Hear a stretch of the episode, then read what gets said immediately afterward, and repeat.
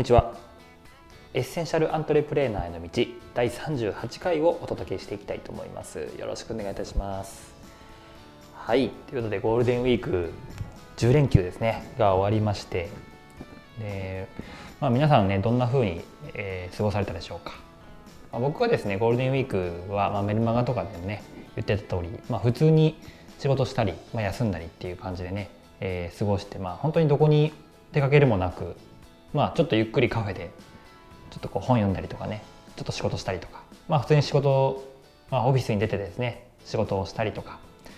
えー、普通にまあ過ごしてました。でもちろんあの家族との時間もですねゆっくり、まあ、取りまして、まあ、結構家事をですね、えー、全然してなかったところもあったんであの料理作ったりとかですねあの子供の世話したりとか、まあ、家事とかをね結構したりとか、まあ、夜は早く帰ってね子供と一緒にお風呂入ったりとか。まあ、ご飯食べたりとかっていう感じですね。結構ゆっくり、まあのんびりとですね過ごさせてもらって本当にこう、まあ、リラックスできたなというのと、まあ、あとゴールデンウィーク始まりとともにですねファスティングをしまして、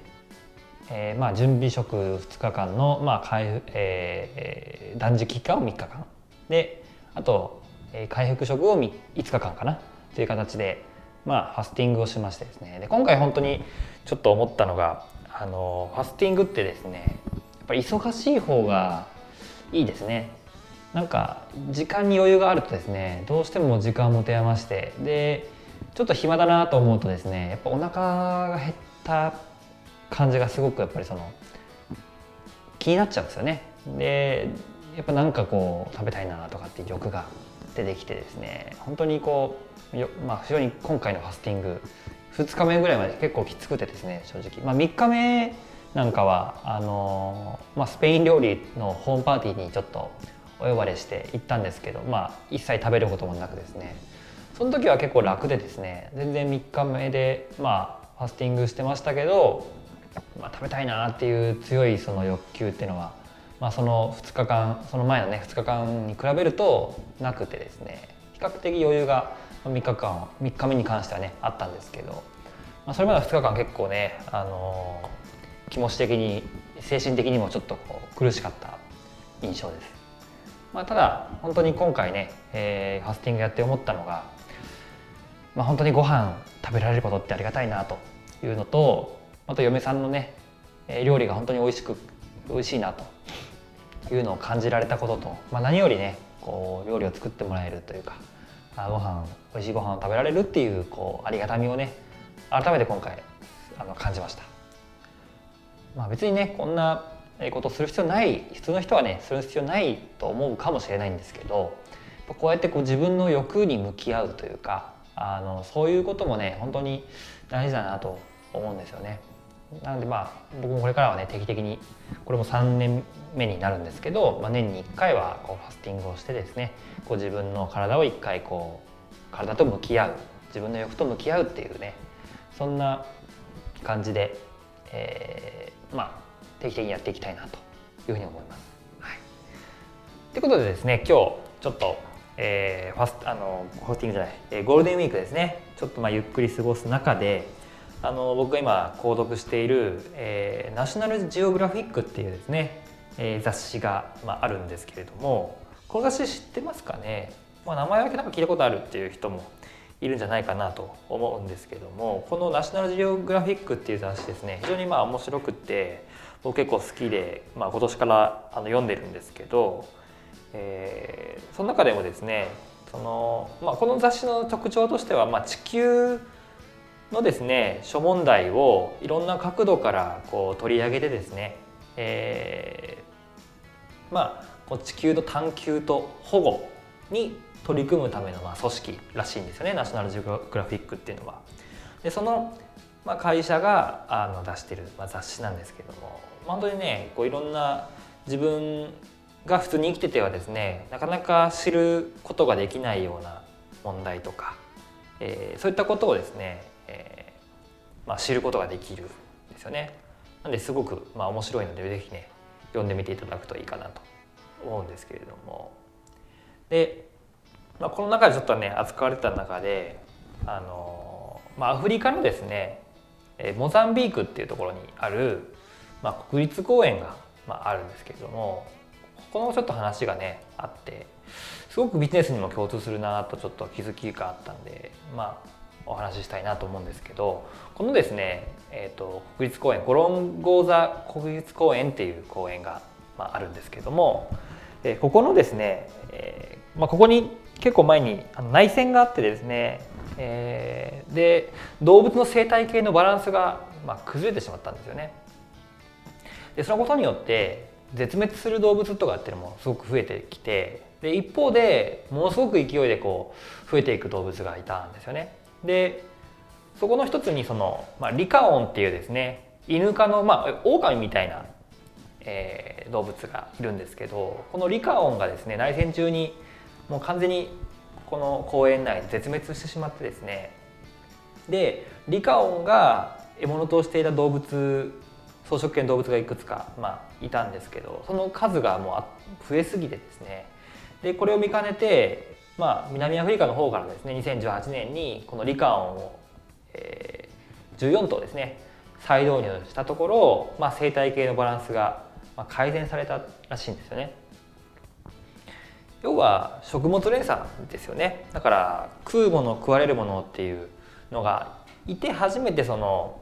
生態系のバランスっていうのが均衡に保たれてるというところがあるんですけどこれがパタッと急にねそういう人工的な力で、えー、バランスが崩れてしまうとやっぱりそのバランスっていうのが一気に崩れてしまってでおかしくなっていってしまうということが、まあ、あると思うんですよね。で、まあ、ここういう形でですねその、まあ、元に戻してですねでそれがまたバランスが改善されていったということになったんですけどもこれすごくねそのビジネスにおいても同じようなこのバランスっていうのがやっぱあって例えばどんな業界でもですねその大手企業と、まあ、中小企業と、まあ、個人とっていう形でまああると思うんですけどこの大手企業ばかりではやっぱその業界って成り立たないんですよね。大手企業があってその大手企業が網羅できない細かい裾野の分野はその中小企業が網羅していってでそれでも、えー、対応しきれない部分がまあ個人とかそういう小さな本当にね、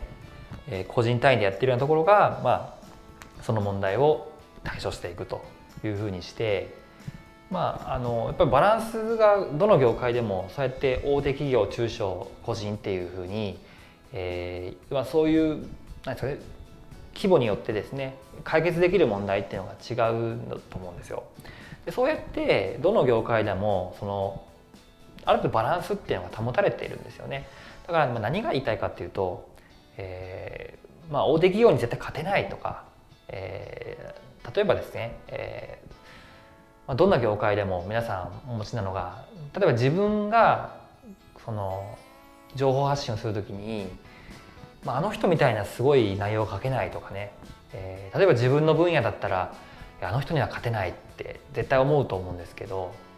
でもそれってそもそも、えー、戦う市場が全然違うっていう話ででその例えば僕の業界でいうとその神田正則さんっていう人だったりダン・ケネディっていう人だったり、えー、例えばダイレクト出版っていう大きな会社があったりとかしてそういうところがですねそのマーケティングの内容とかについてもちろん取り上げているんですよね。ででもそのところそういうところで学んでてもやっぱりうまくいっていない、えー、成果に結びつかないっていう人がたくさんいてでそういう人たちのために僕のような個人とか小規模でやっているところはより細かなサービスを提供してその人たちが抱えている問題を解決してあげるっていうふうに何でしょうね、うん、そういうバランスが保たれていると思うんですよね基本的には。だから自分たちの役割って何なのかっていうことをその市場全体から、まあ、どういうふうに位置づけていくかですね。そのちゃんと役割っていうのは必ずその市場の中であるんですよ。なので皆さんがビジネスをしていくときにどどの役割を担っていくのかですね。大手を目指すんだったらある程度資本力を持って大きくやっていかないといけないと思うし逆にそうじゃない、え小さな市場でやっていくんであればその小さな市場で求めてるお客さんが求めてることはどんなことなのかっていうことをね、えー、考えていくと。ということは、まあ、大手が結局提供できていないこと手が届いてないところが皆さんの勝つ市場なわけですよね。そういうふうに考えれば、えー、まあ何でしょうね自分の役割をしっかり明確にすると市場の中でどういう役割を担うのかっていうところが、まあ、明確になればですねあの別にビジネスで、えー、やっていく上でね、えー、なんか悩むことってあんまないと思うんですよね。だから自分の役割さえ分かってしまえばさっきの生態系の話じゃないですけど、えー、そのバランスっていうのがあるので大手企業ができていないことを逆に提供するっていうことができればね、えー、例えば本当に10億20億とかっていう、まあ、100億とかっていうそういう大きな市場を狙っていくわけじゃないんであれば本当に例えばその中でも1億とか5億とかそうそういう単位で取っていければ十分だっていう話であればその市場で徹底的に戦っていけばいいと思うので、まあ、その中での、まあ、役割を持っていけばいいと思うんでそうやってねこう市場の中でのバランスっていうのがね、えー、やっぱあるのかなと最近すごく感じます。なので今回のねその生態系のバランスと同じようにですね皆さんの、えーまあ、市場というか住んでる地域だったり市場の中での役割っていうのをしっかり、えー、まあ把握していくってところがねできればいいんじゃないかなと思いますのでなんかね自分にはもうできることがないんじゃないかとかねどんなことを発信すればいいなんかあの人みたいなすごい情報を発信できないそんなすごいサービス提供できないっていうねことで悲観するんではなくてですねちゃんと市場が求めていることだったり、えー、自分にしかできないことっていうのが必ずあるのでそこを見つけていければいいかなというふうに思います。はいということでですね、えー、本日の第38回のエッセンシャルアントレプレナーの道、えー、お届けさせていただきました、えー、最後まで聞いていただきましてありがとうございました。